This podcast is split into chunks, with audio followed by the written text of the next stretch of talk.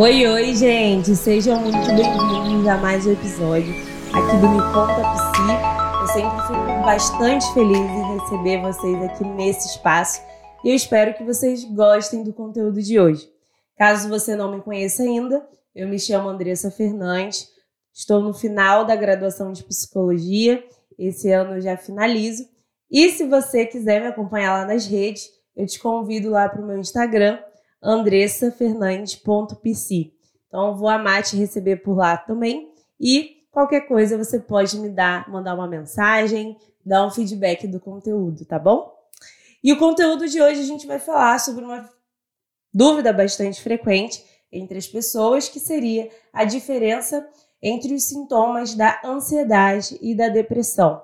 Esse conteúdo, gente, é um conteúdo a nível informativo, então é, qualquer tipo de diagnóstico ele não pode ser feito em uma rede social por um conteúdo baseado na rede social ou mesmo um podcast.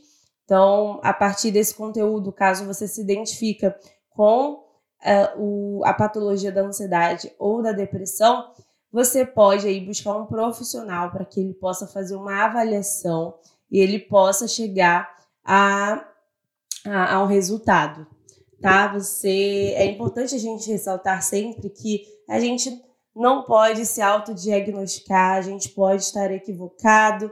Então, caso a partir desse conteúdo você se identifique, você comece a desconfiar ou que você já tenha alguma desconfiança, busque um profissional para que ele faça a avaliação devida, tá bom?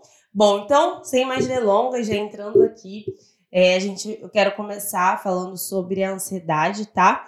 E assim, pessoal, embora a ansiedade e a depressão sejam duas patologias que elas comumente elas se sobrepõem, então elas podem sim é, atuar, estar presente na vida de uma pessoa simultaneamente. Então, às vezes, os sintomas eles são confundido, confundidos exatamente por isso. Então, por exemplo, a gente vai ter aqui alguns sintomas que, inclusive, são bastante conhecidos da ansiedade, que seria, por, por exemplo, a preocupação excessiva. Então, a pessoa ela vai se sentir constantemente preocupada, ela vai ser uma pessoa apreensiva, com medo. E diferente do medo em si, a ansiedade, a, a preocupação causada na pessoa, não necessariamente tem um motivo aparente, tem uma causa específica. A preocupação ela apenas vem, tá? A preocupação. Então a gente vai ter também aí a inquietação, é quando a pessoa ela tem dificuldade de relaxar, ela tem dificuldade de, de, de relaxar, ela fica constantemente agitada, a tensão dela na região aqui da muscular, né, dos ombros, ela vai estar constantemente tensa. Então aí são um dos sintomas. A gente também vai ter a irritabilidade. Então, a pessoa ela vai se sentir facilmente irritada ou frustrada. É muito comum que pessoas com transtorno de ansiedade, a irritabilidade ela apareça de sem motivo aparente. Então, de repente, do nada, a pessoa se sente irritada. Uh, são picos de, de de bem-estar e irritabilidade. Às vezes a pessoa, quando ela está se relacionando com alguém, a pessoa fica até sem entender, nossa, você de repente ficou muito irritado. Então, é um dos sintomas de quem sofre com transtorno da ansiedade. A gente também vai ter é, a dificuldade de concentração. Então, a pessoa ela vai ter dificuldades em focar é, em conteúdos, focar em trabalhos é, e também ela tem dificuldade de tomar decisões, né, por conta até de todos, imagina, né, esse conjunto de sintomas que eu já citei aqui, é normal que ele acaba interferindo aí na tomada de decisão também. A pessoa vai se sentir segura para tomar uma decisão. E aí vai se abranger também os sintomas físicos. Então a gente tem é, o taquicardia, que já é muito falado, você já deve ter ouvido falar, a sudorese, os tremores, problemas de gastrite. Então, tem aquela pessoa, não sei se você já conheceu aquela pessoa que tem gastrite nervosa.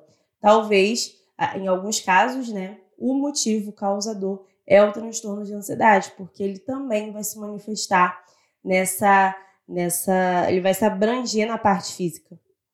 E temos um dos sintomas também a evitação. Então a pessoa ela vai evitar situações que possam ali ser um gatilho para a ansiedade.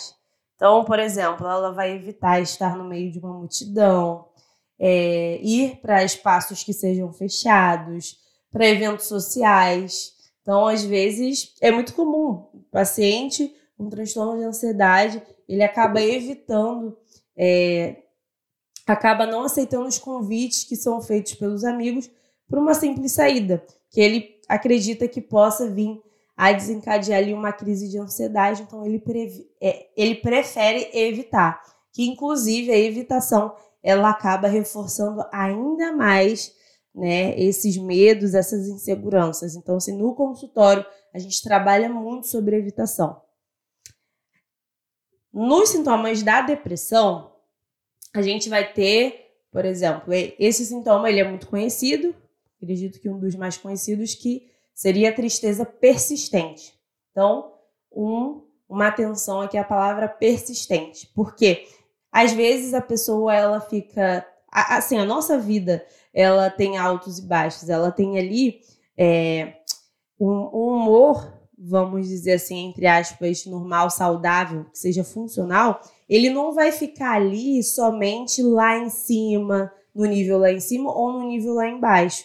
Ele vai ter ali uma uma oscilação, e isso é normal. Ninguém fica muito tempo lá em cima. Quem fica muito tempo no êxtase ali da felicidade é sinal de alguma patologia. E quando a gente também tem um nível mais baixo por um bom tempo, também é uma patologia, como por exemplo a depressão. Então aqui a tristeza persistente ela vai se caracterizar como um dos sintomas da depressão e a pessoa ela também vai sentir é, sem esperança é, na maior parte do dia e isso vai se prolongar, tá? Ela também vai apresentar perda de interesse ou de prazer em fazer algumas coisas. Então, ela vai perder interesse, em, por exemplo, em fazer mínimas coisas do dia a dia, como escovar os dentes, levantar da cama, é, ir de um cômodo, cômodo ao outro. Então, são coisas simples que para a gente é, são pequenos, mas para a pessoa que está sofrendo com a depressão, se torna uma, uma, um movimento exaustivo. Então, ela já está sem energia ali, ela não tem energia, ela não tem ânimo para fazer o mínimo que seja. A gente também vai ter a alteração no apetite, né? No apetite e no peso da pessoa. Então, essa alteração, ou ela pode ser para inibir o apetite da pessoa, então ela não vai sentir vontade de comer nada, ou pode abrir o apetite dessa pessoa e ela começar a comer muito. Então, em relação ao peso, a gente vai ter aí um ganho ou uma perda significativa de peso, né? Vai depender do caso. Vamos também ter os distúrbios do sono. Então, a, vamos ter os casos onde a pessoa vai ter a insônia, que é a dificuldade de conseguir dormir, e também vamos ter a hipersonia, que é o dormir em excesso. Tem pessoas que acabam sofrendo dessa forma, então o dia dela passa a ser mais improdutivo, ela fica ali, tem mais um motivo para ficar ali prostrado na cama, por conta desse sono excessivo. Junto a isso também vem a fadiga ou a perda de energia, eu já comentei mais ou menos nos tópicos anteriores, então a pessoa ela vai se sentir na maior parte do tempo cansada, sem falta de energia, com falta de energia, e aí ela não vai ter energia para fazer aquelas tarefas diárias que eu comentei aqui com vocês. E também, por último, vão se apresentar sintomas, é, sentimentos de culpa ou baixa autoestima. Então, essa pessoa ela pode também se sentir excessivamente culpado inútil e ter uma visão negativa de si mesmo. Então, diante desse conjunto de sintomas que eu trouxe aqui, acaba que se acarreta esse sentimento de culpa, de se sentir inútil, então a pessoa ela não consegue fazer nada, e esses sentimentos, naturalmente, eles começam a se apresentar, tá? Bom, essas são então as diferenças é, espero que tenha contribuído, agregado para você de alguma forma. É, e se você se identificou com algum desses sintomas, busque logo uma ajuda para que esses sintomas eles não venham se agravar e se estender para uma outra doença, uma outra patologia, tá bom?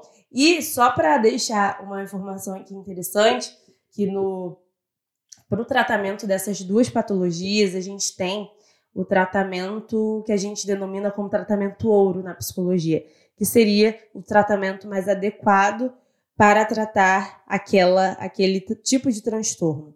Então, por exemplo, para o caso de ansiedade e depressão, o tratamento ouro é a abordagem da terapia cognitivo-comportamental, que é a que eu escolhi atuar, por exemplo. E quando a gente recebe o paciente lá com esses sintomas de ansiedade, a gente vai começar a trabalhar na parte da cognição do paciente. Então, a gente vai entender como funciona aquele modelo cognitivo do paciente, vai entender como que ele é, interpreta as coisas diante da vida dele, enfim. Já a pessoa que apresenta depressão, a gente vai começar a atuar ali no comportamental dela.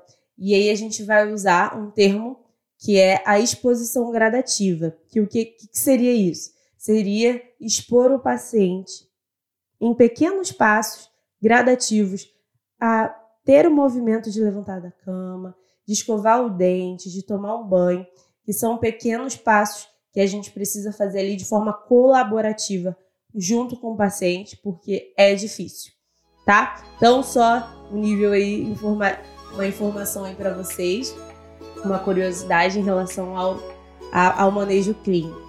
E eu espero que vocês tenham gostado desse conteúdo e se você gostou, deixe um comentário, chama lá no direct, a gente pode bater um papo mais sobre sobre isso, tirar dúvidas, tá bom? E mais uma vez eu te convido para me acompanhar lá no Instagram. Não esquece de me seguir lá, andressafernandes.pc. Bom, gente, então é isso. Até a próxima semana. Beijinho!